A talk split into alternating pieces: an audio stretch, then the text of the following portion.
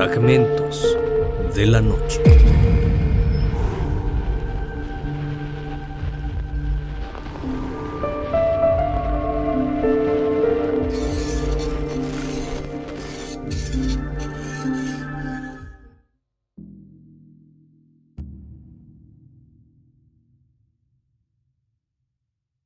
La Torre de Londres es uno de los edificios más famosos de la capital inglesa, la Torre Blanca, su parte más emblemática y la que da nombre a todo el complejo. Comenzó a construirse en 1078 y se terminó en el año 1100.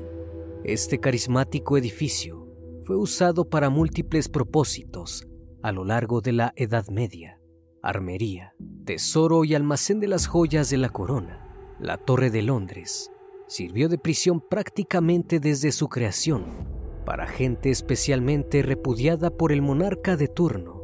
En este lugar hubo mucho dolor, sufrimiento, muerte y agonía, que al pasar el tiempo se dice que alberga almas entre sus muros de aquellas personas que fueron abatidas dentro de la torre.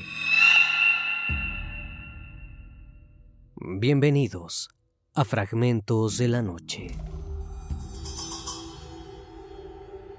Situada en el centro de la ciudad, junto a la ribera norte del río Támesis, la Torre de Londres es uno de los monumentos históricos más antiguos de la capital inglesa. A lo largo de sus casi mil años de existencia, ha tenido diversos usos, sirviendo como fortaleza defensiva, palacio real, depósito de las joyas de la corona y una prisión. Fue además el lugar en el que muchos de estos personajes ilustres probaron el hacha del verdugo. Asegura la tradición que la torre está encantada, que gran parte de los que pasaron sus últimos días de vida en ella aún habitan entre sus paredes y que desde hace siglos efectúan frecuentes apariciones nocturnas, poniendo a prueba los nervios de guardias y centinelas. En la historia inglesa se cuenta que en 1483, tras el deceso de Eduardo IV, rey de Inglaterra, la corona pasó a manos de su joven hijo, Eduardo V, que por entonces solo tenía 12 años. El niño se convirtió en el nuevo soberano de Inglaterra, pero por ser aún menor de edad, la regencia del reino fue encargada a un consejo de regencia presidido por su tío y hermano del fallecido rey, el ambicioso Ricardo, duque de Gloucester, que tendría el título de Lord Protector y que sería conocido en la historia como Ricardo III. Aprovechando su ventajosa posición, Ricardo III comenzó a mover los hilos en la corte para ser el mismo coronado rey de Inglaterra. Mandó encerrar en la temida Torre de Londres al joven monarca de 12 años y a su hermano Ricardo, duque de York, quien tenía solo nueve años, aduciendo que ambos eran ilegítimos. El Parlamento apoyó este reclamo y coronó rey de Inglaterra a Ricardo III, de los dos jóvenes príncipes, que comenzaron a ser llamados los príncipes de la torre. No se volvió a tener noticias, y el pueblo comenzó a sospechar que habían sido asesinados por el rey Ricardo III, específicamente asfixiados por orden suya. Esta teoría ganó consistencia en 1674, cuando durante el reinado de Carlos II, de 1660 a 1685, unos trabajadores descubrieron los cuerpos de dos niños en la Torre de Londres. Los ingleses creyeron que eran los dos cuerpos de los dos príncipes aniquilados, por lo que les dieron un entierro real. Otro fantasma que se ha podido ver es el rey Richard II de Inglaterra, el que en teoría era su dueño. Richard no fue muy popular desde los inicios de su reinado, Subió al trono en 1377, con tan solo 10 años, una edad ideal para tomar las riendas de su reino, y con tan solo 14 tenía todo el pueblo en una revolución. Literalmente por aquel entonces, Inglaterra estaba constantemente en guerra con Francia, y las guerras eran sumamente costosas para financiarlas. El Parlamento decidió cobrar una cantidad fija a todo aquel que fuese mayor de 14 años y no fuese un indigente, independientemente de los ingresos del susodicho. Además, se sumó un evento histórico llamado la peste negra, y todo esto generaría un conflicto mayor. dispuesto a provocar una revuelta campesina. En 1388 se produce una nueva crisis cuando el Parlamento decidió revisar las cuentas del rey, que ofendido, se fue de viaje por el reino para recabar apoyos. Esto desembocó en un choque contra algunos de sus súbditos.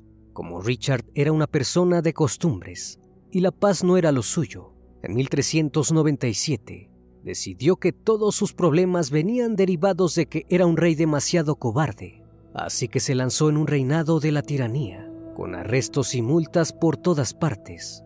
Sin embargo, su caída no fue por una revolución autoinfligida, sino porque los franceses decidieron que estaban hartos.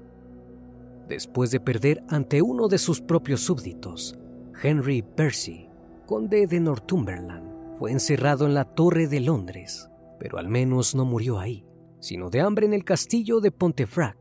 Otras almas atrapadas en la torre son dos de las mujeres de Henry VIII de Inglaterra, famoso por haber tenido muchas esposas y por un retrato más bien infame. Ordenó decapitar a dos de ellas en esa torre. La primera fue Ana Bolena, a quien se decapitó bajo el pretexto de haberle sido infiel al rey, mismo que le permitió que aquel acto se realizara con una espada. Dicha arma era considerada mucho más glamurosa que el hacha para este tipo de cosas. Fue por eso mismo que Catherine Howard, su quinta esposa, se le rebanó la cabeza con un hacha. Este cambio de arma fue porque Catherine sí le había sido infiel, mientras que lo de Bolena resultó algo más dudoso. Ambas están enterradas en la Torre de Londres y se dice que el fantasma de Bolena se pasea por ahí con la cabeza bajo el brazo. La aparición más espectacular de Ana Bolena tuvo lugar en 1864, cuando uno de los guardias la vio salir de entre la niebla, vestida de blanco y sin cabeza. Atemorizado, el guardia le clavó su bayoneta, momento en el que una especie de rayo luminoso se propagó por el cañón del fusil hasta impactar en él dejándole inconsciente en el acto. Dos soldados más y un oficial corroboraron haber visto al espectro desde una ventana. Otro fantasma que perturba las tranquilas noches de los centinelas es el de Margaret Paul, condesa de Salisbury, ejecutada en 1541. En cada manifestación representa sus últimos instantes de vida, los cuales fueron particularmente truculentos. El verdugo tuvo que golpear tres veces su cuello para completar el trabajo. Sir Walter Raleigh, prisionero de la torre, entre 1603 y 1616, decapitado en aquel mismo lugar en 1618, pasó también a formar parte del batallón de ilustres almas en pena, al que tienen que enfrentarse los guardias nocturnos. Dicen que se les puede ver rondando los aposentos en los que estuvo retenido pero no solo se presentan espectros humanos. En ocasiones, un enorme oso cruza corriendo los pasillos, apareciendo y desapareciendo a través de lugares imposibles. Edmund Lental, guardián de las joyas de la corona, durante casi 40 años, contó en 1860 como uno de los centinelas vio salir al oso por debajo de una puerta, al igual que haría años después el soldado que se encontró con Ana Bolena el centinela le clavó la bayoneta, perdiendo el sentido en ese instante.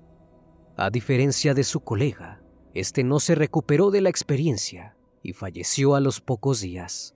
El propio Lental fue testigo de una aparición sobrenatural en el edificio. Según él mismo contó, una noche en la que cenaba con su familia en la sala de estar de la Casa de las Joyas, cerca de la medianoche, él y su mujer se vieron aterrorizados, como una forma cilíndrica, como un tubo de cristal lleno de una densa nube entre blanca y azul. Se materializaba en el aire y comenzaba a flotar por la habitación. Llegó a tocar el hombro de la mujer, momento en el que éste le arrojó una silla, con lo que el extraño objeto desapareció.